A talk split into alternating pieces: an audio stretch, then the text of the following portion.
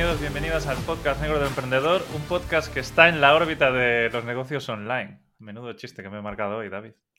Ya, pero te entiendo, ¿eh? a estas horas mi creatividad y mi ingenio hace rato que ya se han estrellado o es que aún tienen que despegar. Eh, buenas, Carlos, ¿cómo estás? Pues muy bien. Eh, muy animado. Que hay alguien que, que, sí, que sí que está en órbita mucho más que nosotros. ¿no? Sí, eso espero, porque hoy hablamos con Antón Vázquez, que es cofundador de Allen Space y se encarga del área de desarrollo de negocio. Para el que no lo sepa, Allen Space es la empresa que va a destronar a SpaceX desde Galicia. Luego te vamos a preguntar, Antón, qué haces ahí dentro, porque la gente cree que en Vigo solo se hacen coches y tú estás trabajando duro para que también hagamos nanosatélites.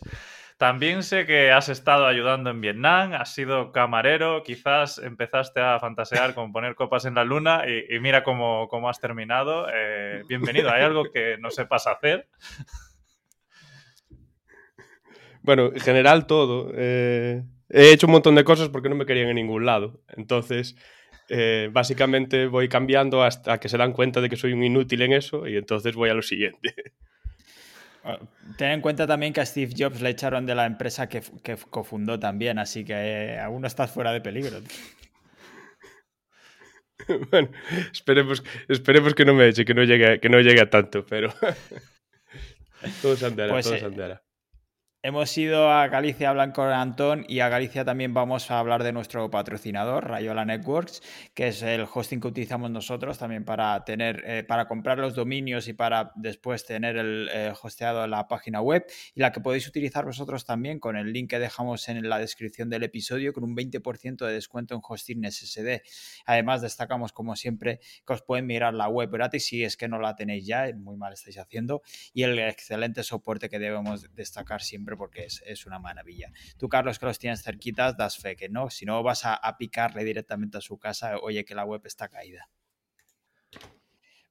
Vale, pues eh, Antón, lo dicho, muchísimas gracias por pasarte por el podcast y eh, podemos empezar. Eh, ¿Fantaseabas con emprender o ha sido algo que ha surgido un poco de, de golpe? Pues la verdad es que yo nunca, o sea, nunca, siempre tuve el tema de que siempre me gustaba hacer cosas y demás, pero nunca tuve esa pulsión, ¿no? Que algún amigo mío que tal siempre tenía de, oye, mm, te quiero montar una empresa o demás. Nosotros eh, sí que me llamaba, pero no tenía ese, e-, ese empuje directo, digamos, de seguro que algún día tendré una empresa, ¿no? Fue, fue más un, una cabriola del destino, ¿no? Nosotros eh, estábamos en la universidad y, la vía que veíamos para darle continuidad era, era montar una empresa, ¿no? Iba por ahí los tiros. Hmm. ¿Y, cómo formáis el equipo que funda después la empresa? ¿Cómo empezáis? Sí, a ver, nosotros eh, la, Universidad de Vigo empieza en el tema de los pequeños satélites en el 2008. ¿no? Hay un grupo que hace el satélite SatCoveo, que es el primer CubeSat de la historia de España, que se lanza en 2012. Yo y entro, bueno, junto con un par de amigos, entramos eh, a hacer el proyecto fin de carrera en el año 2013, en enero de 2013. O sea, SatCoveo ya estaba en órbita. Eh, de ese grupo, de algunos que quedaron en SatCoveo, Alberto y Diego especialmente, y, los que nos sumamos después, eh, se montó un grupo dentro de la Universidad de Vigo de, pequeños satélites y se empezaron a hacer misiones. E hicimos, eh, ese mismo año se lanzó HumeSat-D, otro satélite para em, Internet of Things. Eh, después nos contrató la Agencia Espacial Brasileña. bueno, empezamos a hacer proyectos dentro de la universidad que, que nos permitían desarrollar tecnología, eh, desarrollar procedimientos, desarrollar procesos, nos permitieron ah, llegar a un, nivel ¿no? de, conocimiento, bueno, pues que veíamos que teníamos un, valor, ¿no? Fue un poco así. Entonces el grupo que funda Allen Space eh, básicamente es un grupo que ya estaba trabajando junto en la universidad. O sea, que nos conocemos trabajando. Mm, hay casos, ¿no? De que otros, gente que emprende, que, que se conoce dentro de una empresa y se van y montan otra empresa, pues en este caso es nosotros dentro de la universidad, pues hacemos una spin-out de, la universidad y, montamos Allen Space. Hmm. Y entonces, ¿E-, ¿En qué momento te interesas por, los nanosatélites o por este mundillo? ¿Qué, pasa ahí? Pues, a ver, el espacio le... nos gusta a todos, ¿no? Es una cosa que llama.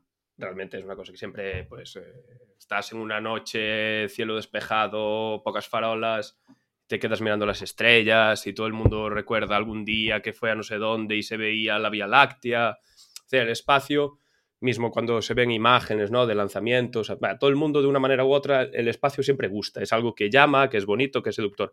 Pero yo realmente a nivel personal yo nunca tuve ninguna pulsión por el espacio, sinceramente. Eh, mi, motivación fue un poco, un poco distinta. Yo estudié teleco y estaba, yo acabé, los últimos años de la carrera yo acabé muy desencantado con la carrera, que estaba harto, Mm, en la parte técnica tampoco es que fuese a una persona que le interesara mucho lo que estudiaba ni nada.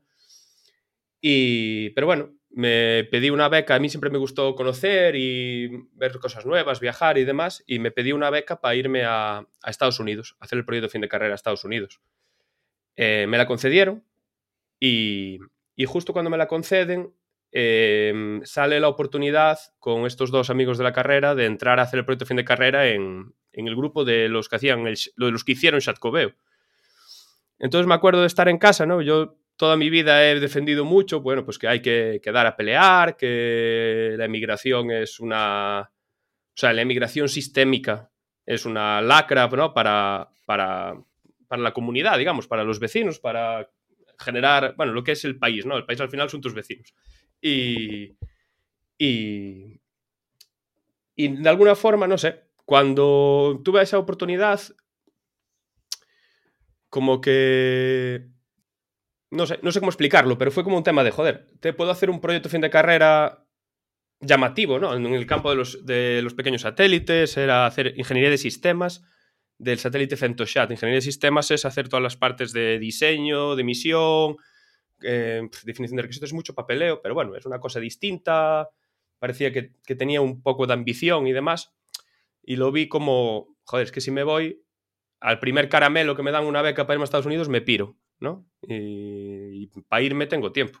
Las maletas las venden en, esto fue 2012, las venden en 2012 y las venden en 2022. O sea, es decir, la industria de maletas va a seguir ahí.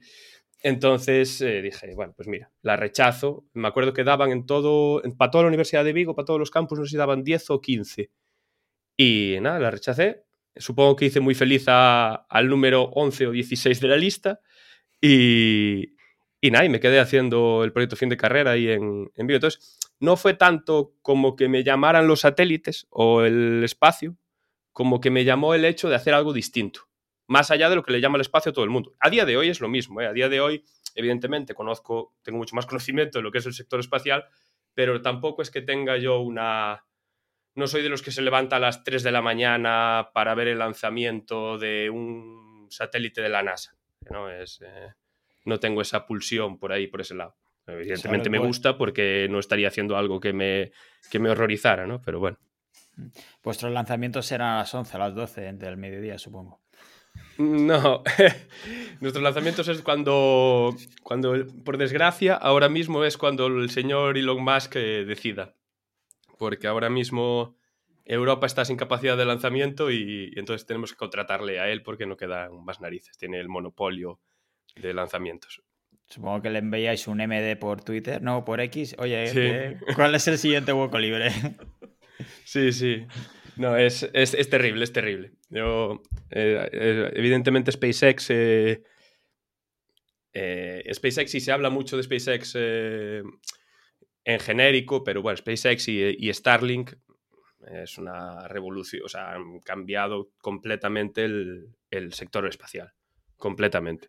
O sea, todavía leí, vi ayer una, bueno, es que yo llegué hoy de Sevilla, ¿no? Y, llegué ayer en, una, en un evento en Sevilla había una, una presentación de un tío presentó unas estadísticas de satélites lanzados y decía, bueno, estos son los, satélites que se lanzaron en, la última, en los últimos cinco años y en todo el mundo. O sea, todas las naciones del mundo conjuntamente lanzaron esto. Dice, bueno, pues la mitad de estos son de un fulano. y el, el, el 10% eh, y el 15% son de dos fulanos. o sea, hay un 65% que es, eh, es totalmente propietario, ¿no? Es una barbaridad, es una, es mm. una locura, locura total. hay monopolios también en el espacio, por lo que veo. Sí, sí, es, es, Esto que empezó como un proyecto dentro de la universidad, ¿cómo pasó a ser una empresa? Pues bueno, como comentaba antes, nosotros llevábamos, pues mira, en, en el 2017 nos contratan una empresa comercial, una empresa privada, nos contrata la integración, el diseño de testeo y demás de, un satélite y, conseguimos un proyecto europeo para hacer otro. Entonces hacemos dos satélites en paralelo que se lanzan en 2018 y, y en paralelo en 2017 empezamos a ver que, bueno, primero que el sistema universitario eh, por lo menos el español, eh, no permite, o sea, es muy complicado avanzar y escalar y que las cosas sigan. Es muy complicado por un montón de motivos, pues por limitaciones que tienes, temas de cómo funcionan los proyectos. Eh, la gente que hace grandes proyectos en la universidad es base a, a, ser héroes, a ser auténticos héroes, ¿no? Es decir, esta gente, ¿no? Que sale de el gran físico, el gran eh, neurólogo y tal en la universidad, eh, si son buenos realmente son héroes. Y, y yo, yo, creo que es muy malo eso. Yo creo que es muy malo que vivamos a base de héroes. o sea, el héroe tiene que ser la aberración del sistema, tiene que ser ese caso extremo, ¿no? Tiene que ser como el asesino en serie o, una cosa así. Es, tiene que ser algo que no sea sistémico. Eh, lo normal es que la universidad permitiese de alguna forma, eh, o sea, el sistema empujase de alguna forma que se crease esas redes de investigación y esas redes de desarrollo de tecnología. No lo permite, veíamos que teníamos desarrollo de tecnología que tenía cabida en mercado, veíamos que el mercado pues, nos pedía alguna cosa y después veíamos que de vez en cuando íbamos a algún evento y tampoco veíamos que fuésemos mucho más tontos que, que los que la gente que estaba por Alemania o por Dinamarca o por donde fuese. Entonces, eh, nos juntamos y bueno, pues eh, decidimos que el camino era montar una empresa.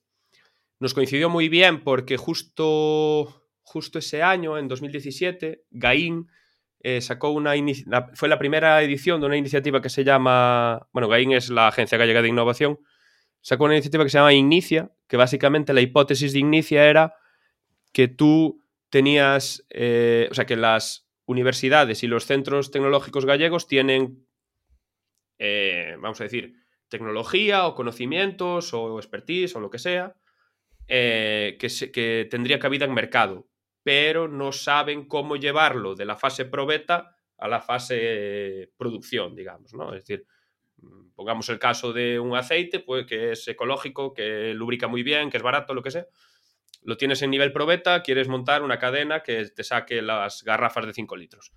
Pues eso no sabes ni cómo se comercializa, no tienes ni idea. Pues era un proyecto, te daban, tú pedías, te evaluaban, veían si, bueno, venía una consultora de Oxford y te evaluabas si tenía sentido lo que, lo que, bueno, lo que, lo que prometías y, y qué tal. Y entonces te daban un dinero, pero no te lo daban a ti, se lo daban a la universidad. Y tú dentro de la universidad, pues te hacían un seguimiento y te decían, oye, tú tienes falta de un CEO, tienes falta de un desarrollo comercial, tienes falta de experiencia en industrialización, lo que fuese, cada proyecto con sus cosas. Y entonces solicitamos un Inicia, nos lo concedieron. Eh, dentro del proyecto Inicia fichamos a nuestro CEO, nuestro CEO fue, fue fichado por, por dentro del programa Inicia, Guillermo, y... faltaba entonces. Sí, nosotros nos, detectaron, es que nosotros, ninguno de nosotros había trabajado en la empresa privada. Eh, bueno, yo, había mm. trabajado de camarero y Aaron, un compañero, había trabajado unos años de ingeniero en una empresa, pero había vuelto a la universidad. Es decir, ninguno tenía experiencia de industria ni tenía experiencia de montar nada antes. No sé si lo de camarero convalida con el puesto de CEO. claro, es decir, es que, es que más allá de ser paseo, eh, ninguno había trabajado en una empresa de, espacio directamente, ¿sabes? Ni había hecho nada. No era el caso. A veces pasa, ¿no? Que una persona trabajó en la industria y después se va a la universidad porque es profesor de no sé qué. No, no, en nuestro Mm. caso no era, no era eso. Entonces, bueno, pues la gente de, de Gaín y tal, que hacía el seguimiento, pues, bueno, y la consultora esta, pues oye, hace falta un perfil directivo que sepa, bueno, más o menos cómo se monta una empresa, de cómo van las cosas, y detectaron una, una necesidad en comercial. Comercial, eh, fichamos un comercial y en paralelo optamos por un poco de formación interna. eh, y, y así, y así tiramos. Y bueno, durante 2018 estuvimos ejecutando este proyecto a mayores de los proyectos que tenía la universidad. Es decir, nosotros estábamos, por un lado, montando la imagen de marca de Alén y, preparando los contratos de transferencia de tecnología de la universidad a la empresa. Y al mismo tiempo estábamos enfundándonos en la cámara limpia para, para la cámara limpia es donde se montan los satélites para apretar tornillos, hacer test, porque había que lanzar, ¿no? Que se lanzaron en, eh, pues Lume 1 se lanzó, por ejemplo, en diciembre del 18, ¿no? En, Navidades.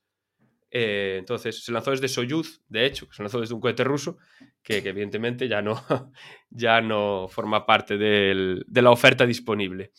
Y, nada, todo ese papeleo, todo ese proceso fue durante 2018 y el 24 de enero del 2019 Alén se constituye eh, como empresa, con dinero de los socios, es decir, ahí toda la parte esa de tal, con dinero nuestro y, y ahí empezamos. ¿Y, y actualmente cómo sois de grandes? Pues ahora mismo somos 50 personas, mm, no sé si 51 o por ahí, pero bueno, sobre 50 personas. Eh, la semana que viene se incorpora se incorporan dos personas más, entonces estamos, estamos creciendo. La verdad es que, vamos, de hecho, tenemos un problema que nos cuesta fichar. Es decir, eh, es difícil, teníamos que ser más de los que somos. Esa es la, la realidad, ¿no? Eh, esto ahora, bueno, es una cosa que estamos trabajando en ello. Estamos hablando mucho de, de Alien Space y entonces aquí, ¿qué hacéis en Alien Space? ¿Cómo yo le explico a mi madre de qué es tu empresa? Bueno, es bastante sencillo. ¿eh? Nosotros eh, diseñamos y hacemos y fabricamos, digamos, pequeños satélites. Eh, actualmente trabajamos dentro de lo que es el estándar CubeSat, que es un, un estándar que define un volumen. Entonces, eh, lo más grande de satélites que nosotros hacemos son 16 unidades a día de hoy, ¿no? Para que os hagáis una idea, una unidad es más o menos un servilletero de bar es 10 por 10 por 10 por 10. O sea, eh, un cubo de 10 centímetros de lado. Eh, si, empeza- si empiezas a pilar unidades, pues un 2U es un cartón de leche, un 3U es un poco más, un 6U es una caja de zapatos, un 12U son dos cajas de zapatos una al lado de la otra y, y un 16 es como si pones cuatro servilleteros de bar encima de dos cajas de zapatos. Y eso es el satélite más grande que, que ahora mismo hacemos. ¿no? Después, a partir de ahí, ya cambia el estándar y ya directamente tienes que ir a satélites más grandes que se llaman eh, micros. Ya vas a satélites de 50 kilos y así. Y a mayores de hacer satélites completos, también hacemos eh, tecnología para ellos. Es decir, nosotros somos, somos telecos originariamente. Entonces somos. Tenemos radios definidas por software y, y productos y ordenadores de a bordo y demás, tecnología para ir embarcada en satélites para otras misiones. Es decir, pues empresas o institución, empresas que a veces son competencia o, o otras empresas del sector o agencias o instituciones o tal, compran productos nuestros para embarcar ellos en sus satélites. Es, es un poco lo que hacemos.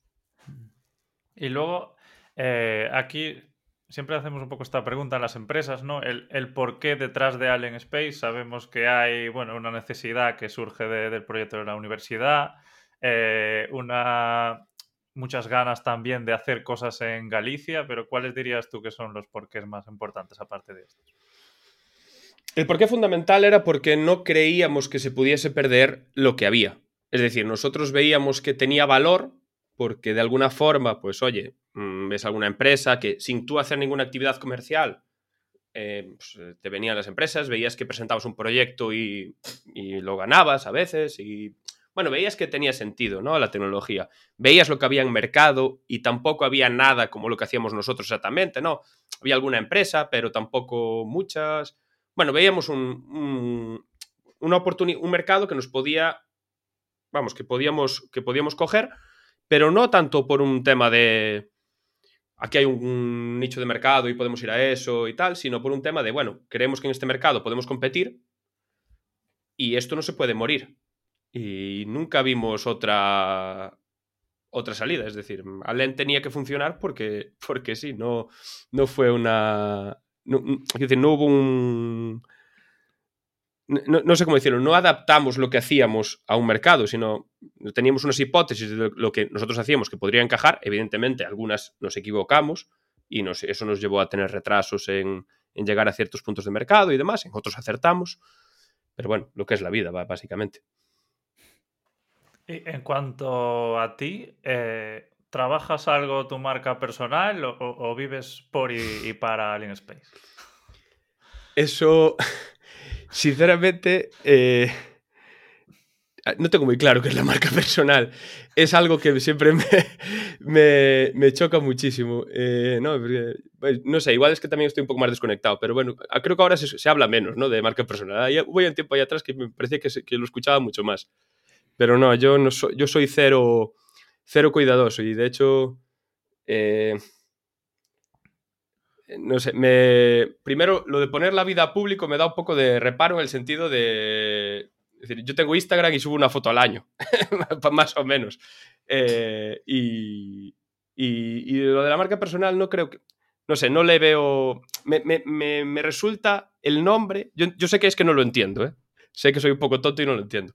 Pero me resulta eh, extraño porque si al final todo Dios es distinto. Es decir, todo el mundo...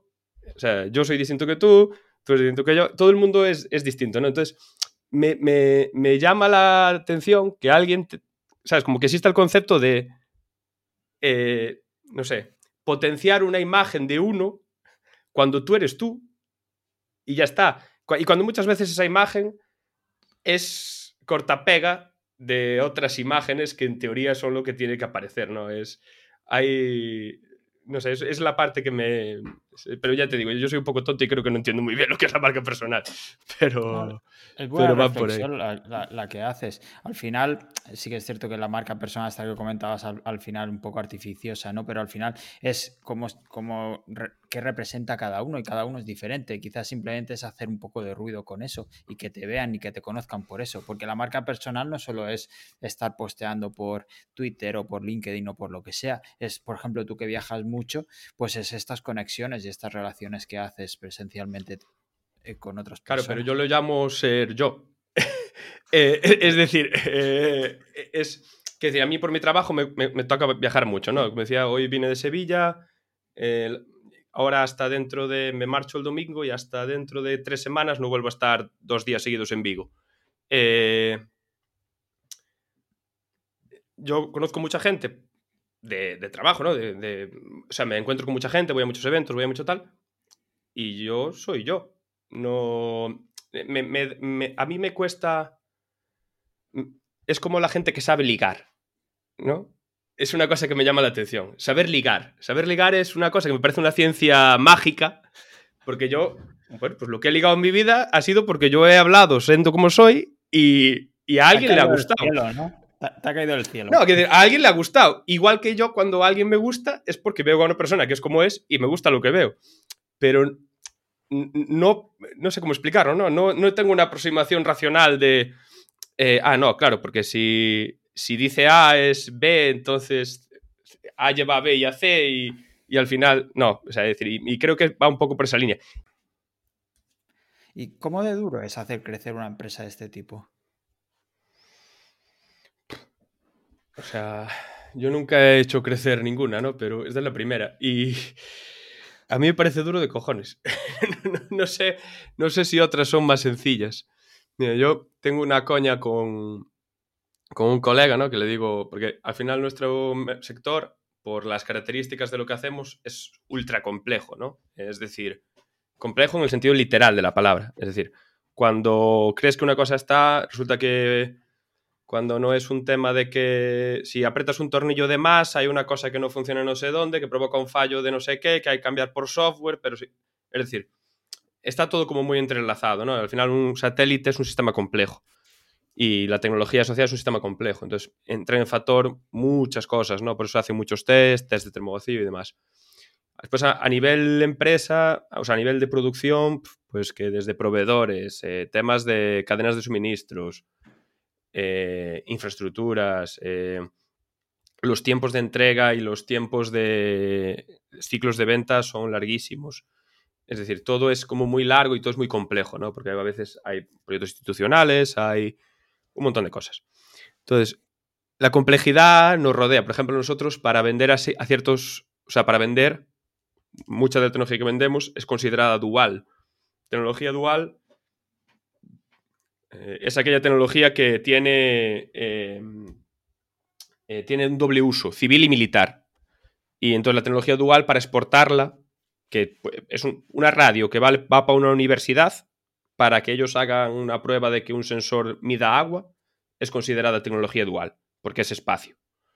Entonces, eh, nosotros, pues para, vender, tenemos que hacer licencias contra el Ministerio de Industria, darle información al Ministerio de Defensa, es decir, es, muy complejo. Entonces, yo tengo la broma con un colega y digo, mira, yo la próxima empresa, una heladería de helados de un sabor, una bola a un euro y autoservicio.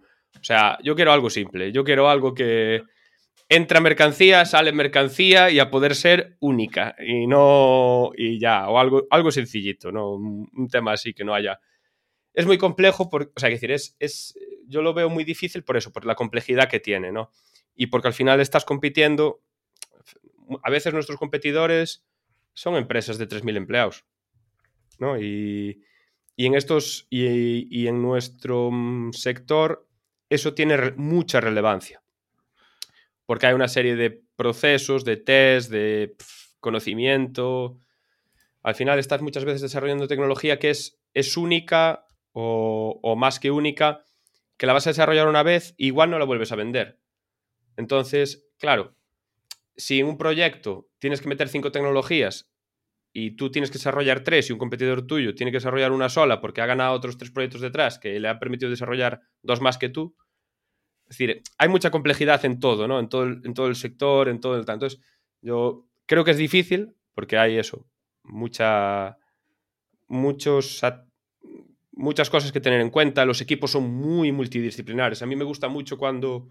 Eso me gusta mucho. Me causa mucha envidia y entiendo que es parte de ignorancia, de no conocer esos, esos mercados. Pero cuando escucho historias de otras, eh, de otras empresas, de otras startups, dice, tenemos gente de producto, tenemos gente de tal, y tienen como tres mm. divisiones y, hicimos una nueva release. Y es todo a bloque. Es decir, toda la gente está trabajando en una release de una cosa y tal. Claro, nosotros para hacer un satélite tenemos gente de térmico, gente de estructural, gente de operaciones, gente de sistemas, gente de electrónica, gente de producción, gente de, testing, de, de IV, gente de facilities. Y, y, lo que sabe uno no lo sabe el otro. Es decir, tienes que crecer mucho a lo ancho para poder empezar a tener una persona única. Es decir, el equipo mínimo, que es una persona por puesto, igual son 10 personas o 15. Y claro, pobre de ti que uno eh, se ponga mal o yo qué sé. Eh, entonces, eh, hay mucha complejidad en eso, en hacer crecer, pero es que tienes que crecer porque como los proyectos son muy complejos, necesitas muchas, muchas manos muy distintas, muchos, muchos cocos muy distintos. Hmm. Entonces, eso es, es, es muy difícil. Pero claro, esta es la típica. A mí me parece muy difícil porque es la que hice yo.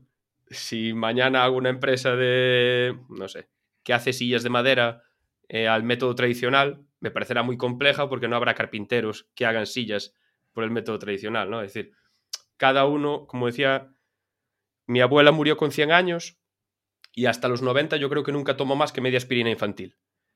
Y, y cuando le decían, señora, usted no se queje, que mire qué bien está, que tiene 88 y todavía va a la huerta, dice, porque siempre se estaba quejando, le dolía una cosa, le dolía la otra, y decía, pero mira, que no, usted está perfecta y tal, dice, bueno, sí, hijo, sí, pero a mí me duelen las mías, ¿no? Diciendo que habrá otros que estén peor, pero a mí me duelen las mías. Entonces, eh, pues yo creo que es un poco así, ¿no? al final todo el mundo nos parece difícil lo nuestro porque es lo que vivimos todos los días, con lo que me levanto por la mañana, con lo que me acuesto por la noche. Hmm. ¿Y, en cuántos mercados estáis actualmente? ¿Cuántos países? Nosotros ahora mismo con ventas debemos tener ventas en torno a 20, 25 países. Más o menos. No sé, no, tendría que mirarlo, ¿eh? pero en ese orden de magnitud. En, paralelo ahora mismo, sí, proyectos ahora mismo en paralelo igual tenemos, vamos a decir, 10 países o 8, por ahí. Y España supongo que también tenéis algún cliente. Sí, sí, sí. Sí, de hecho España a día de hoy es nuestro mayor cliente. O sea, son empresas españolas o tal. ¿Y es más fácil vender aquí o vender en el extranjero? Eh, a ver, ya, aquí ya por dar alguna información así general, ¿no? Eh, el mercado lo que se llama mercado cautivo en el sector espacial, ¿no? Es decir, aquel mercado al que aunque exista tú no puedes acceder. Es decir, satélites porque ya tienen fabricantes, porque se los hacen ellos mismos o por lo que sea. Básicamente es del 95%. Eh, después hay mercados a los que es, por ejemplo, una empresa estadounidense no puede vender en Europa. Tiene que montar una empresa independiente en Europa, ¿no? Por un tema de, porque en, Estados Unidos el espacio es, es defensa y es considerada tecnología Em, vamos a decir, es como vender armas nucleares, por decirlo de alguna manera muy simplificada, ¿no? Eh, entonces no pueden vender fuera. Entonces hay mercados cautivos. Y los mercados cautivos, los mercados muchas veces, sobre todo el mercado institucional, es, es, es dependiente de la, de la región. Es decir, los italianos, que tienen la, una agencia espacial muy potente, contratan a empresas italianas eh, los franceses, el canés, es el ejemplo perfecto, el canés contrata a franceses.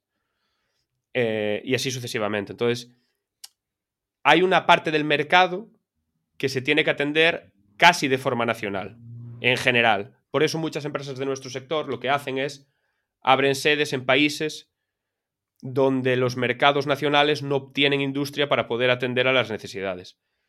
Eh, y después está la Agencia Espacial Europea. La Agencia Espacial Europea reparte los presupuestos acorde a la, aportación de los países. Es decir, si España pone 100 millones, y eso significa el 5% del presupuesto de la Agencia Espacial Europea, el 5% del presupuesto de los contratos de la Agencia Espacial Europea irán a España. A empresas españolas. Pero una empresa española es Airbus por mucho, como Tales Alenia o empresas que son pues francesas o demás, son españolas en el momento que tienen una sede aquí, tienen facilities aquí, ¿no? Entonces es, es, es fácil tal. Después, más allá de eso, hay gente que claramente es más, por ejemplo, vender a un francés es muy difícil. Está mal, está mal que se diga así tal, pero es muy difícil. Eh, nosotros vendemos en Francia, pero bueno, en general es difícil. Eh, ahora mismo vender en Reino Unido es difícil. Eh, vender en Alemania es más fácil, por ejemplo. son países. Nosotros vendemos en. Pues en países desde. Eso, desde Francia, España, Alemania, tal, a eh, Ecuador, eh, Indonesia, no sé, Australia, demás. Y entonces, eh, en la universidad empezáis a hacer cosas, conseguís contratos. ¿Y, cómo conseguís los primeros clientes para Alien Space? ¿Qué, acciones tenéis que hacer? ¿Tenéis que salir ahí afuera a picar puertas o cómo, va? A ver, el primer, la primera venta de Alien, que es, que es una tecnología muy pequeñita y no me acuerdo de la cantidad, pero bueno, estoy hablando de 5.000 euros o 10.000 euros, es decir, una cantidad muy pequeñita eh, es una empresa con la que habíamos trabajado estando en la universidad, es decir, que ya nos conocía. Y a partir de ahí, pues empezamos a vender, pues nos empiezan a conocer un poco más, empiezas a salir, empiezas a estar, empiezas a entender cómo funciona el mercado espacial, que nosotros, por ejemplo, un debe que tenemos, que ahora estamos remediando, es el mercado institucional europeo, que para las empresas españolas representa el 70% de la facturación, para nosotros representaba pues no sé decirte, pero el, 2 o el 5. Entonces ahí tenemos mucho campo. Pero empezamos, algunos que nos conocían, porque conocían que la Universidad de Vigo hacía cosas y demás, y empiezan a confiar en ti para hacer pequeños desarrollos de electrónica, de alguna cosita. Pues, mm, pues por ejemplo, uno de nuestros primeros clientes fue la Universidad eh, de Noruega. Por ejemplo, nos compró una radio definida por software. Fue uno de los primeros. Pues porque, había porque conocían, nos conocían de estar en la universidad y, nos compraron una, una radio. ¿no? Entonces, al principio es que te conocen de antes, de haber trabajado antes, de que la universidad, de lo que hacía la universidad y demás. A partir de ahí, a partir de ahí es, es, e, esto es un mercado claramente de bola, de bola de nieve. Al final la fiabilidad es fundamental, entonces las referencias en este sector son fundamentales. Es decir, aquí es un, pues si tú has hecho un proyecto con alguien, pues ya probablemente hagas otro proyecto con esa persona. Eh, la gente sabe lo que hace y te llama para colaborar en ciertos consorcios. Este es un sector que es muy curioso, que no hay competencia dura. Digamos, la competencia es muy dura, pero los casos de competencia, eh, o sea, se suele colaborar con la competencia. Es normal que tú, que tú en una propuesta vayas con un competidor tuyo y vayáis juntos a ganar una propuesta. Y al mismo tiempo, quizás en otra propuesta, estás yendo solo contra él para otra cosa. Es decir, es, un mercado que funciona, que funciona así. Y, es eso, es un poco que te conozcan, que sepan lo que haces, que empieces a tener referencias.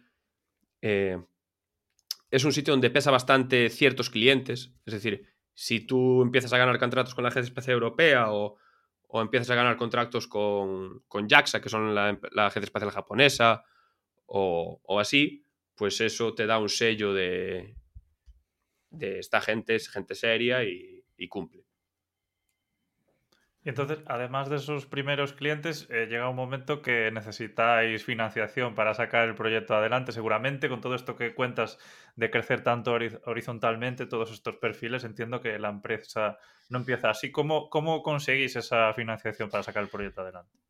Sí, a ver, nosotros cuando nacemos eh, nacemos con 60.000 euros que juntamos los socios fundadores, ¿no? Nos ponemos todos tal, ponemos 60.000 euros entre todos.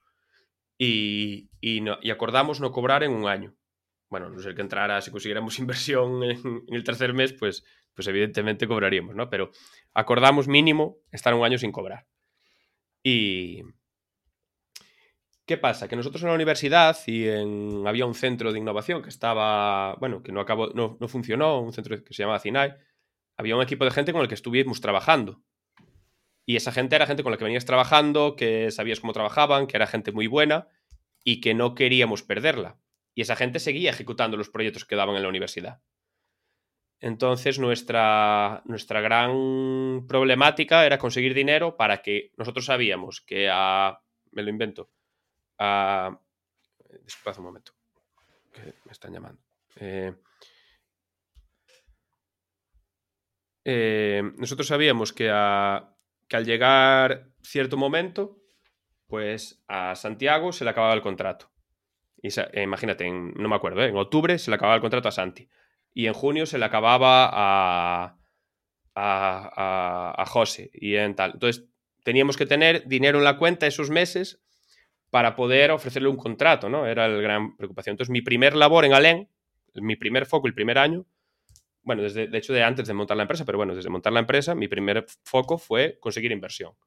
Entonces, nada, pues sin tener, ahora te das cuenta de muchas cosas que contabas que no tenían sentido, ¿no? Ahora, una vez que entiendes cómo funciona una empresa, pues salido de la universidad, buscando inversión, hablando con fondos, con todo el mundo que, que, creíamos que podía invertir, y estuvimos todo el año buscando, buscando inversión, hasta, bueno, todo el año, estuvimos como nueve meses, como desde septiembre o así hasta, hasta junio, y en junio creo que fue, eh, coincidimos con, el fondo Beable, que es un fondo de Science Equity, que, que están en Madrid. Y bueno, desde aquí agradecerles 100% todo su acompañamiento, confiar en nosotros y, su trabajo, a, David, Almudena y, y, especialmente a Roberto, que era el que estaba con nosotros en el consejo después. Pero, pero bueno, básicamente los conocimos, fueron los primeros que yo al contarle lo que hacíamos lo entendieron. Eh, eso fue una cosa que me, me, sorprendió bastante. Almudena fue una persona que le entendió lo que hacíamos. Y, me acuerdo que, que vino Roberto y David, vinieron a, vernos a, Vamos a veros a Nigrán. Nada, se vienen a vernos, tal, llegan por la mañana en el vuelo, se ponen toda la mañana y, y echarnos mierda. Había, había, un par de empresas de, lo que se llama New Space, que es donde, donde nosotros encajamos, digamos, que estaban cotizadas y había habido como una burbuja muy gorda en 2017 y habían perdido desde aquella el 90% del valor. Dice, a ver, esto, ¿cómo es posible esta empresa? A ver, esto, esto, esto no tiene sentido, tal. Bueno, empezando así. ¿Y esto por qué vais a hacer así? ¿Por qué vais a hacer así? Bueno, echándonos por tierra todo el... O sea, diciendo que por qué nosotros íbamos a funcionar y que...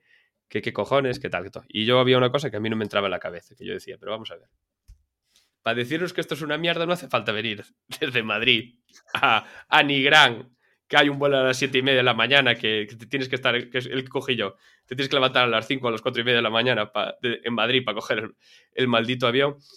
Y, entonces, claro, llega un momento, nosotros estábamos buscando un millón de euros y, y nos dice, bueno, acaba la reunión y tal, y dice, bueno, queremos cubrir el 100% de vuestras necesidades de financiación.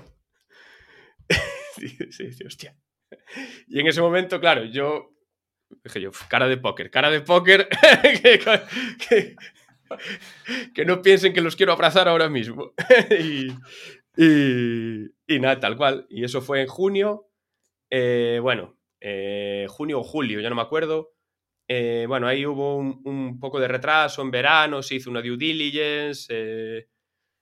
Bueno, hubo negociaciones bastante largas, que ahí tengo que agradecer a, nuestro abogado y, colega y una persona que considero que, también manda satélites al espacio gracias, eh, gracias a, Pablo Taboada, que es, abogado societario aquí en, Pontevedra y, vamos, mm, trabajó con nosotros como animal y, perfecto. Y el 11 de diciembre del 19 eh, se hizo efectiva ¿no? en, la, en la, en la notaría la inversión de un millón, que al final, al final había el fondo este invierte de Cedeti, que hace coinversión con, si tú eres un inversor cualificado y, vas a invertir en una empresa que entra dentro de lo que invierte, tiene como, bueno, no sé qué requisitos tiene que cumplir, pero pues hacen coinversión, ¿no?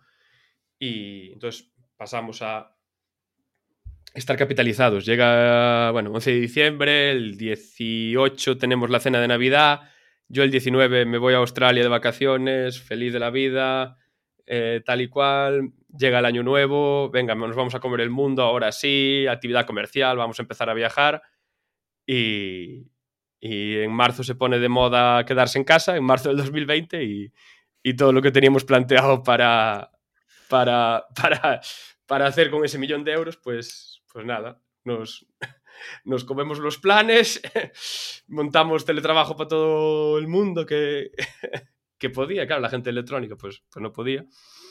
Y, y nada, y, y, un año así de, de retraso, que en, que en, el fondo creo que nos vino un poco bien. O sea, nos vino mal porque se nos cayeron proyectos y demás, pero también nos sirvió para sentar ciertas cosas que, que quizás si no hubiese venido igual nos hubiésemos metido una leche más grande y, demás.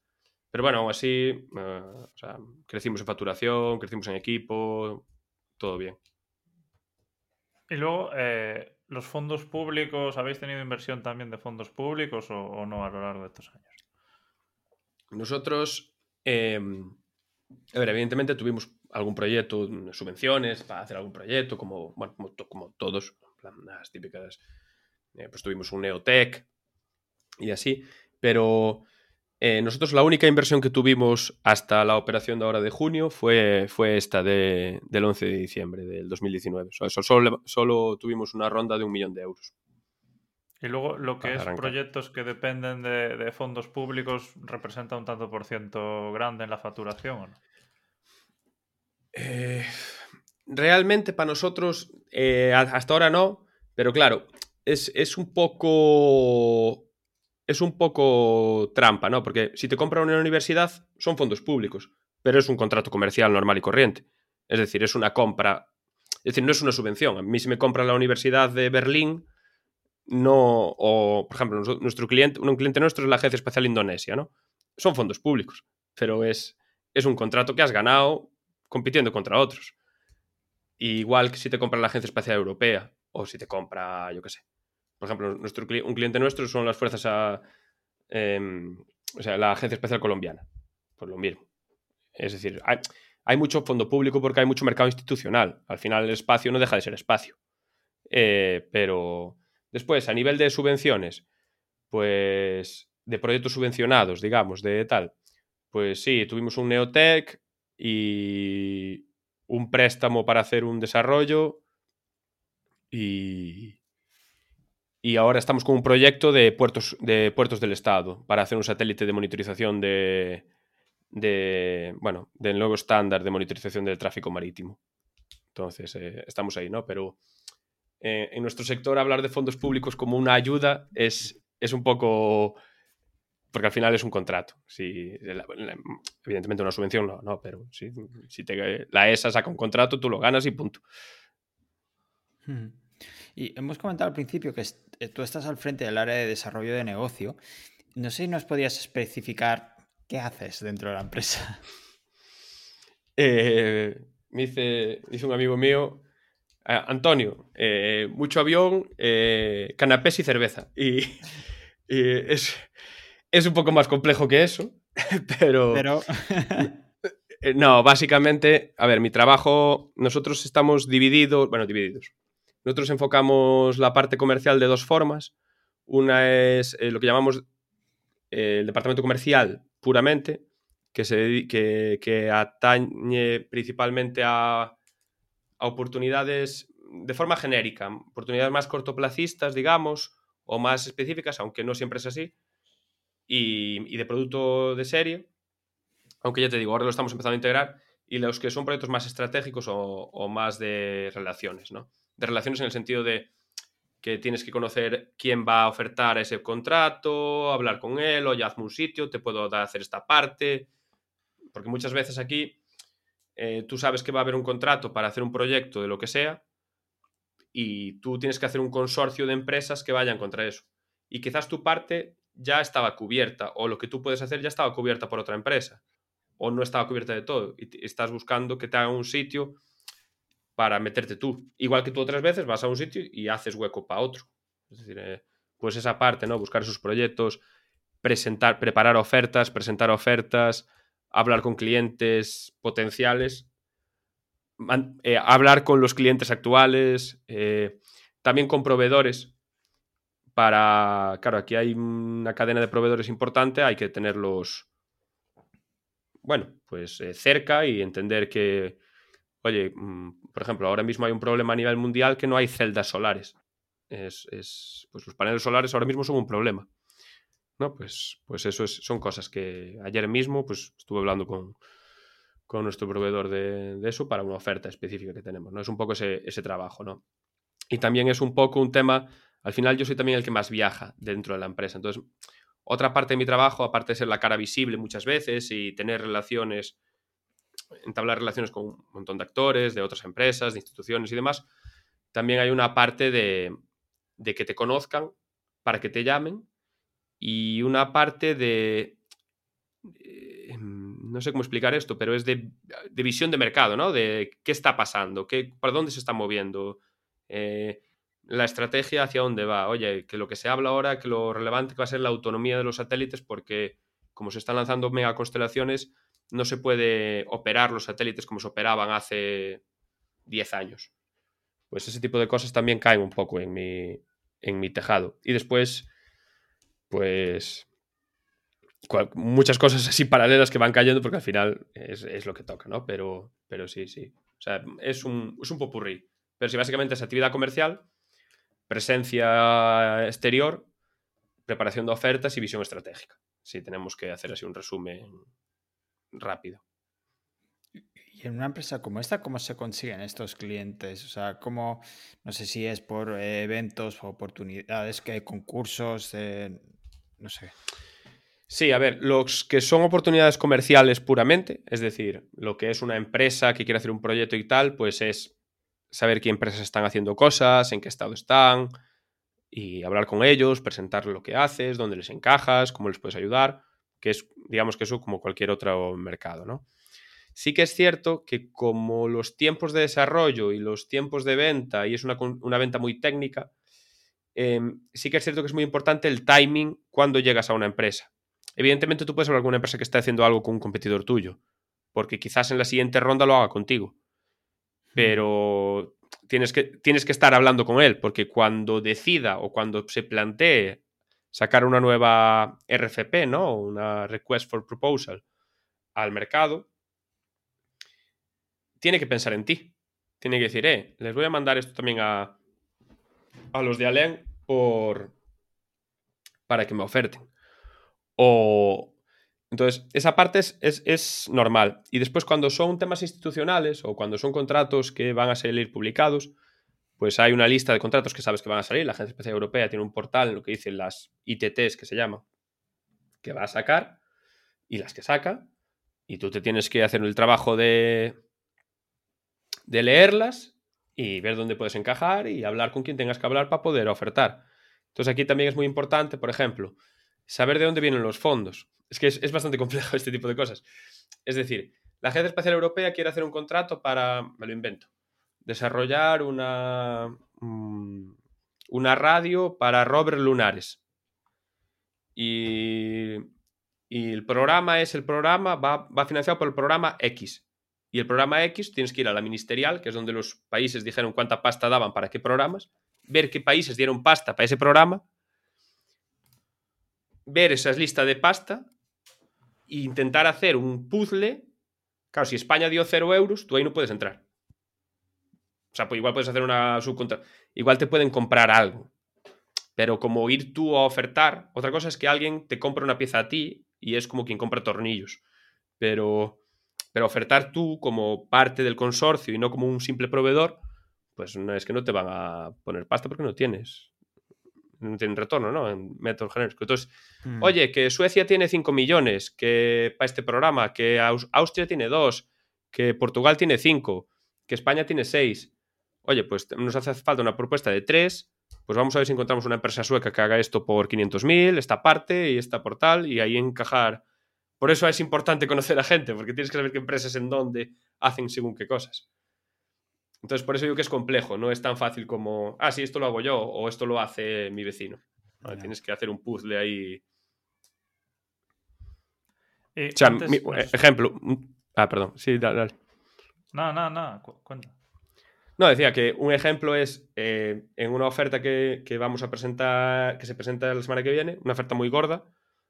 Eh, uno de los factores que era es ver cuánto de nuestras compras podemos sacar al exterior. O sea, decir, identificar de qué países de Europa compramos según qué cosas para que vayan como parte de, la, de la aportación de ese país y no de la de España. Porque si es una compra directa va de la parte de España. Está claro que, es un mercado muy complejo. Y no sé si dentro de, este mercado también tenéis ya planes eh, en los próximos años para, para el Space o, novedades también ahí, que, cosas que vais a hacer que nos puedas avanzar. Sí, a ver, eh, nosotros, eh, bueno, este año hubo un cambio fundamental en Allen Space, que es el, 15 de junio de este año. la multinacional GMV, que, bueno, si no la conocéis, GMV como empresa a nivel general es una multinacional que tiene del orden de 3.000 empleados, pero a nivel espacio eh, son en torno a 2.000, solo espacio. Lo que la convierte el sexto mayor empleador en el sexto mayor empleador de espacio de Europa. Es decir, es de. A nivel espacio es la empresa más grande de, de España. Si quitamos los, los, primes, que se llaman, son Airbus, Thales, eh, Leonardo y así. Si quitamos esos, es la más grande de España en espacio. Por ejemplo, Indra, como empresa, es mayor que ellos, pero en espacio es mayor GMV. ¿no? Es eh, el ejemplo. Pues, eh, pues GMV es una. bueno, con GMV se convirtió en el máximo accionista de Allen Space este junio. ¿no? GMV es, una empresa muy potente en todo lo que, bueno, en muchas cosas, pero especialmente en centros de control de satélites, es decir, en la parte de tierra. Eh, de hecho, si os suena Galileo, Galileo es el GPS europeo, eh, todo el centro de control de Galileo lo hacen ellos. Eh, entonces, es un ejemplo, ¿no? Hacen muchas cosas. Y, y entonces, pues ellos querían entrar también en la parte de vuelo y en la parte de espacio directamente y tener un plataformista.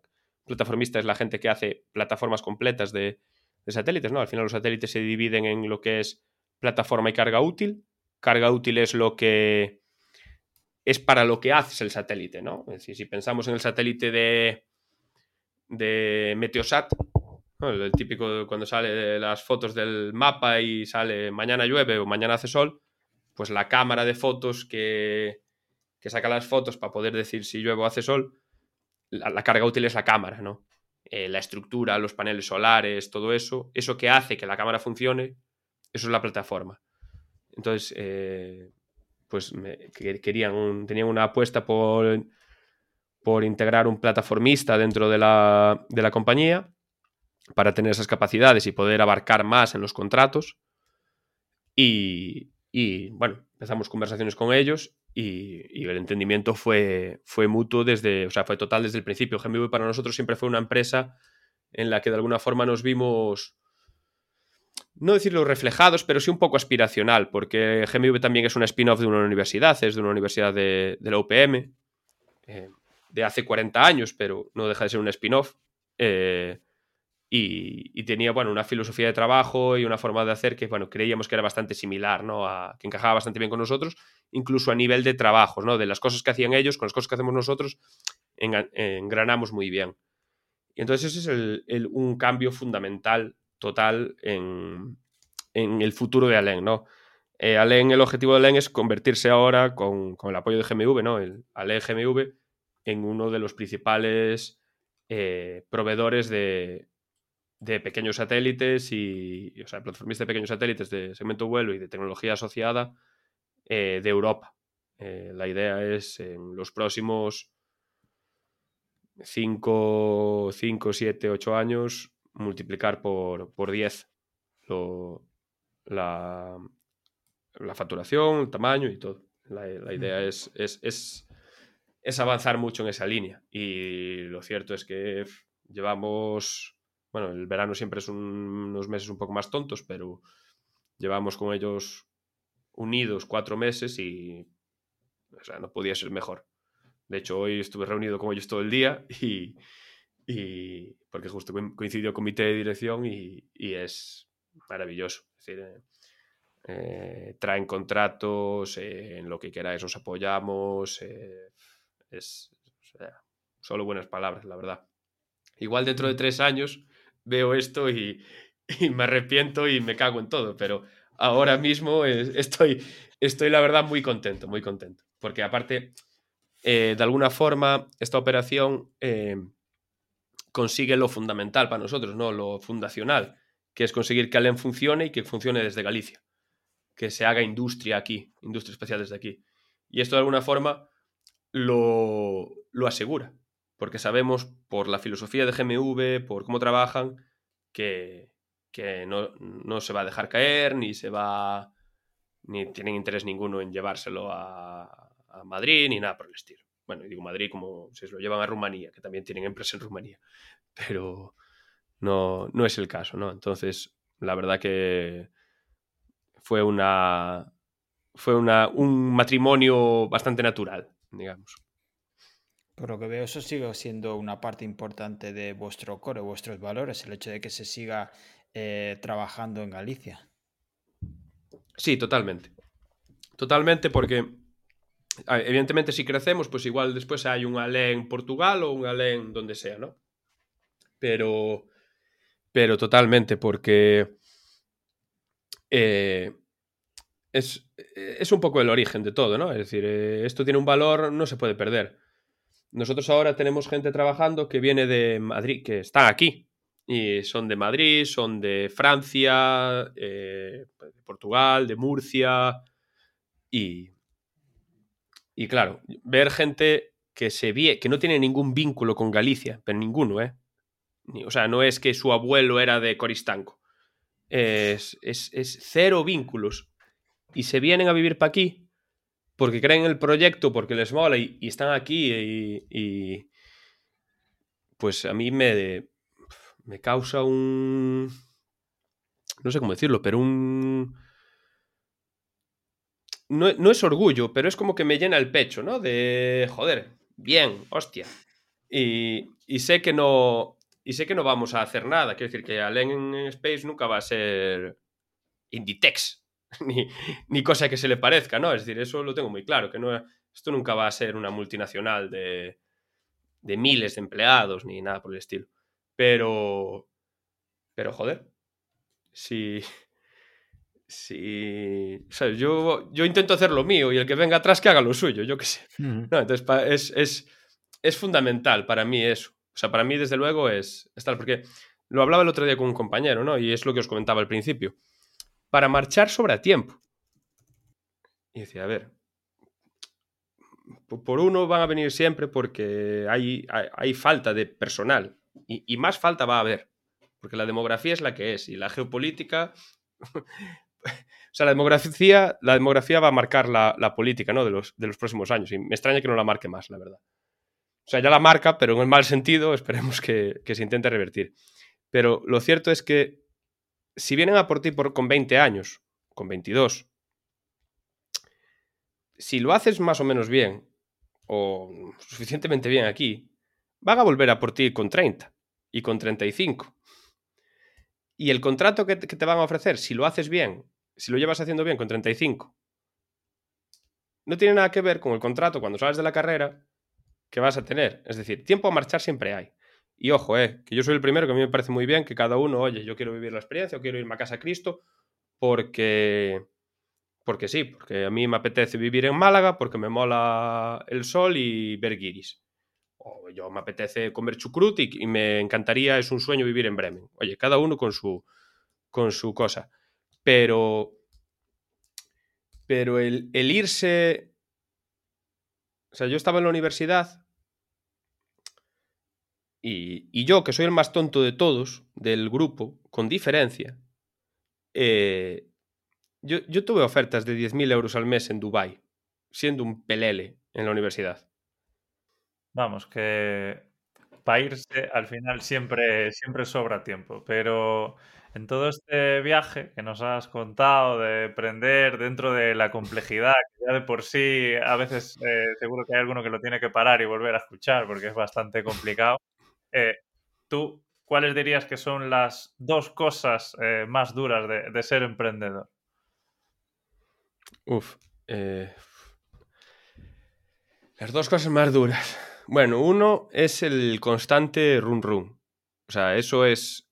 O sea, la sensación de que el. de que el. Yo lo.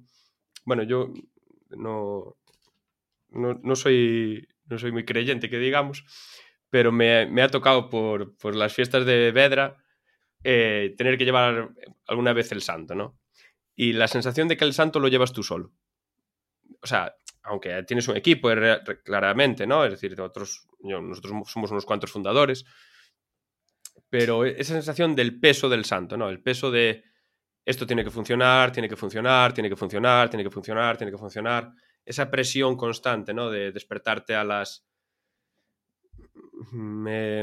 Salgo de la oficina, llevo aquí, de hecho ahora, bueno, una, una llamada que tenía era un compañero de trabajo eh, salgo de la oficina, eh, vengo para aquí, estoy pensando en el trabajo, te acuestas a las, 3, a las 3 de la mañana, te despiertas en medio de la noche y empiezas a pensar, tengo que enviarle esto a no sé quién, eh, y, ah, y esto, es decir, ese run run constante, ese nunca desconectar, ese siempre estar, te mina, te mina muchísimo y, lo pasas muy mal. Sea, aparte, aparte que es una cosa que a veces eh, sobre todo si lo tienes como...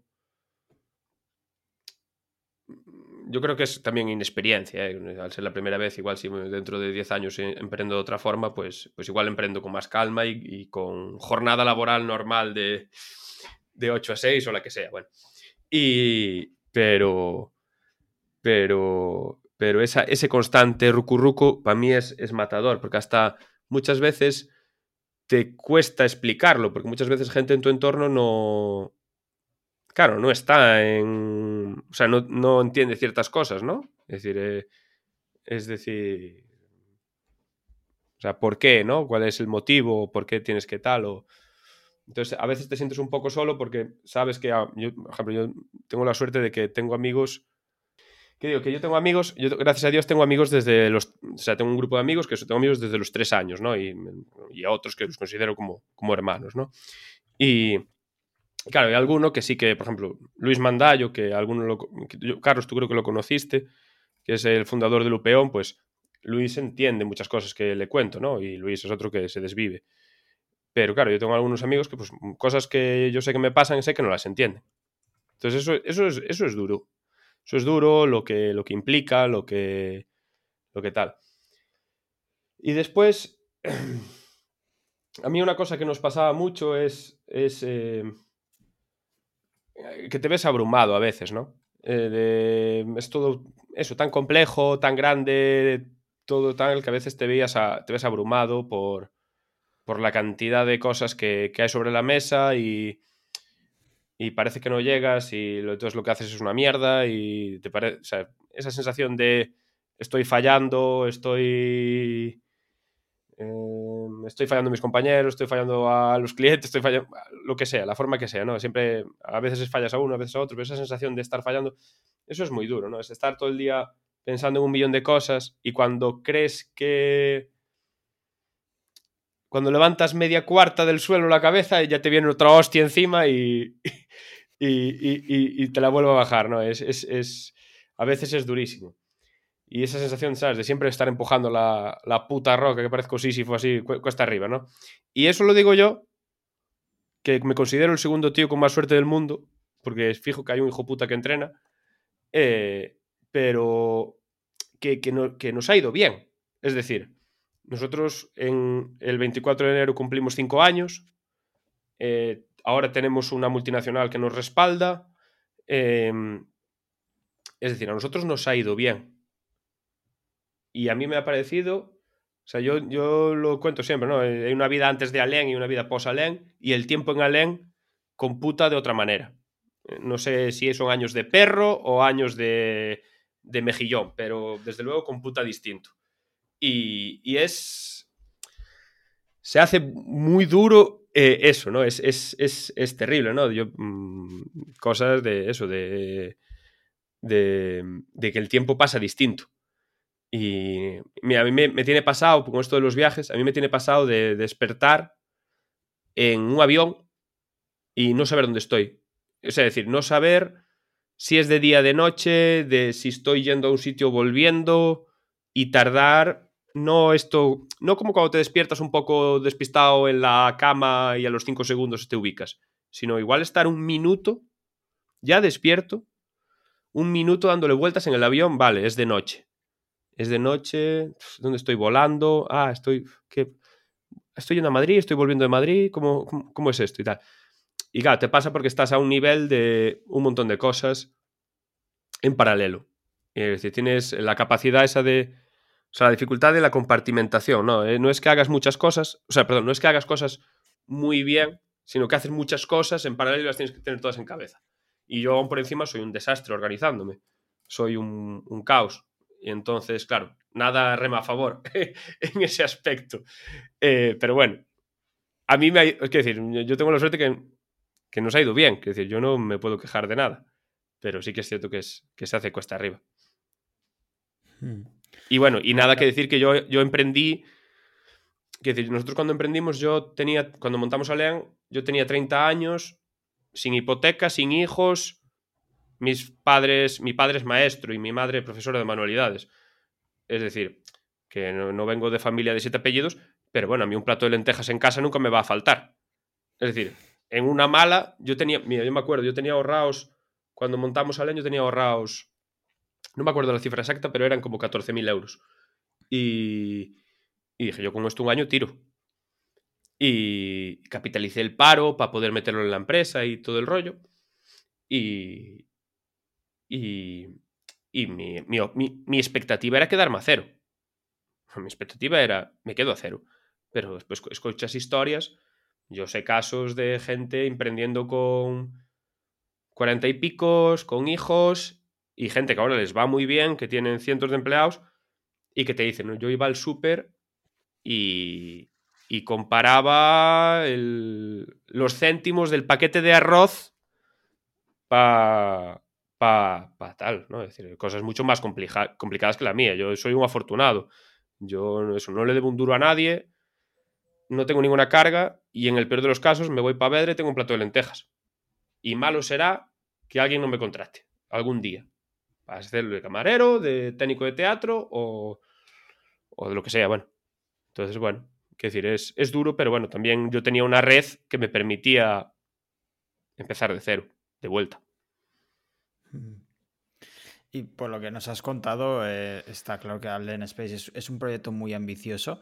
Desde fuera puede parecer incluso, no sé, como casi imposible, ¿no? El hecho de poner eh, satélites en el espacio, a no ser que te apellides Bezos o Musk o compañía.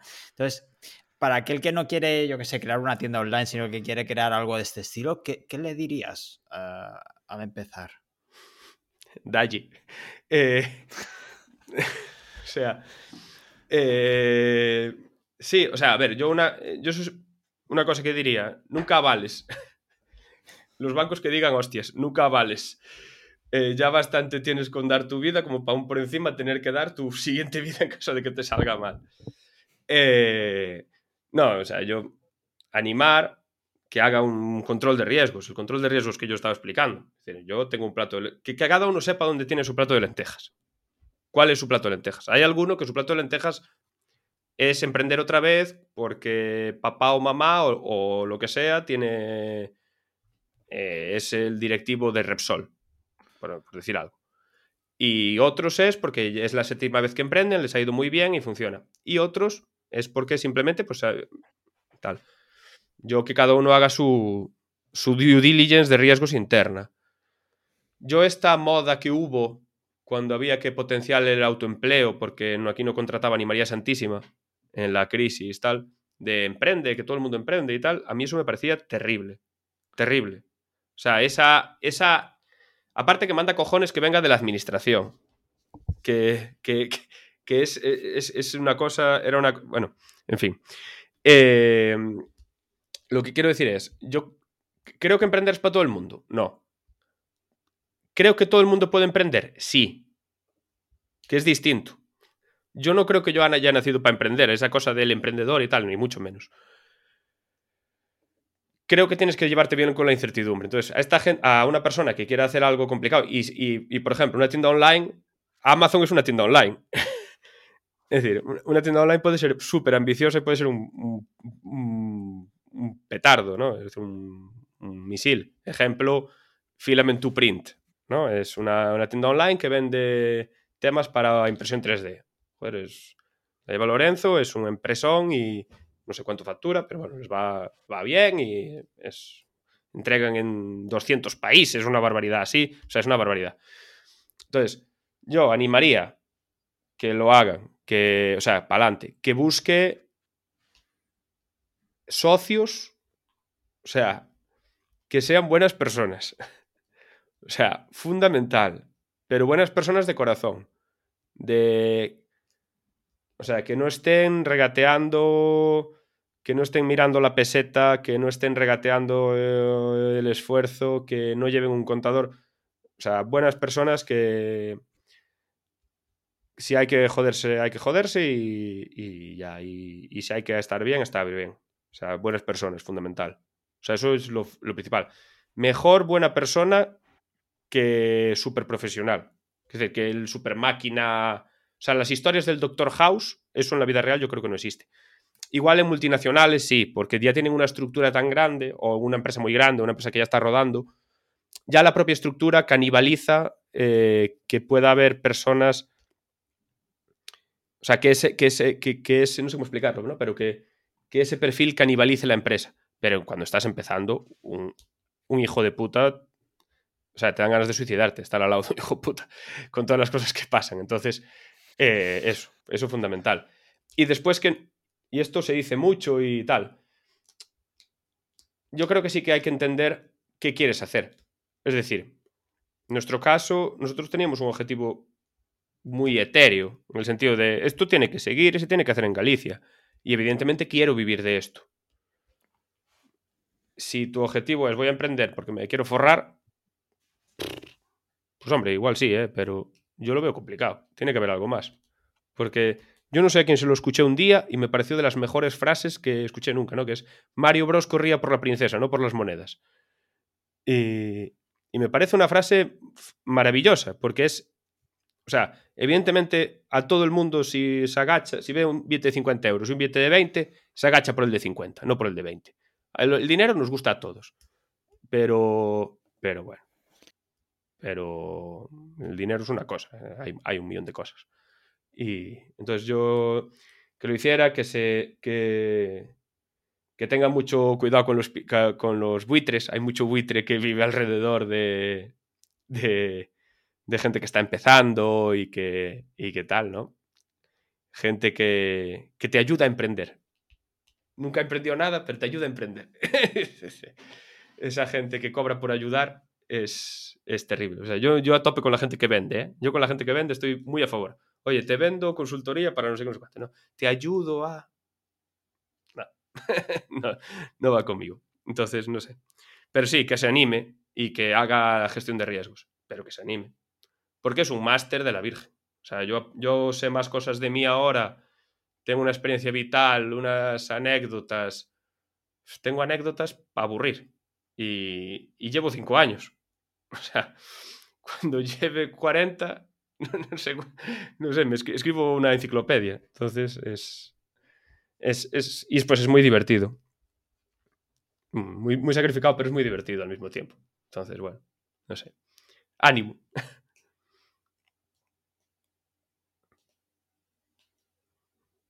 Y después que, el, que el, también el, el, toro no es tan fiero como lo pintan muchas veces, ¿eh? O sea, todo esto, pero al final es hacer cosas. No, en, o sea, en última instancia, si lo bajas a la última expresión, es hacer cosas. Y a veces las cosas son enviar un email o hacer una lista de tareas o yo qué sé.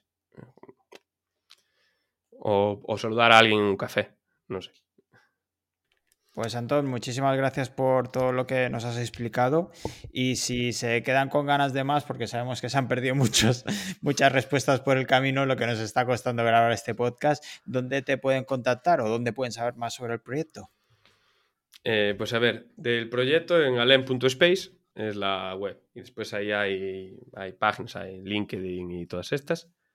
Y a mí, pues por LinkedIn, Antonio, creo que tengo Antonio. Antonio Vázquez García o Antón Vázquez García, uno de los dos. y, tienes, tienes y... Antonio, seguro.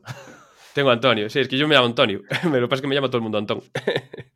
eh, pero sí, sí. Entonces, eh, por ahí, cualquier cosa. Y después por email, pues anton.vázquez.alem.space. Eh, cualquiera de los sitios, eh, pues nada, me escribís y, si no contesto, insistid porque acabo contestando, pero me lleva, me lleva. Y a los demás, nada, recordar que pueden encontrar toda la información y notas, así como los links en podcastnegrodelemprendedor.com. Si nos quieren escribir también, ahí tenemos un formulario de, de, contacto y nos pueden seguir en YouTube, en Spotify, que dejen cinco estrellas también, Apple Podcast, que no, que no, que no cuesta nada. Y también tenéis en el, las notas del programa el link para el descuento de Rayola Networks, que ya sabéis que tenéis un 20% en el hosting SSD y que tenéis la migración gratis y el soporte las 24 horas del día, las 7 días de la semana, así que para lo que necesitéis. Así que muchísimas gracias, Antón, por este ratito. Eh, te seguiremos de cerca y estaremos a ver pendientes de que vais a lanzar al espacio próximamente. Nada, gracias a vosotros y bueno. Perdón por la chapa y por lo que ha costado grabar esto, que, se, que ha debido, no sé, tengo que cambiar de proveedor de internet. Sí, la tecnología, la tecnología, esto sí que es un sistema complejo. Pues nada, eh, muchísimas gracias Antón y muchas gracias Carlos, nos vemos la semana que viene. Venga. Chao.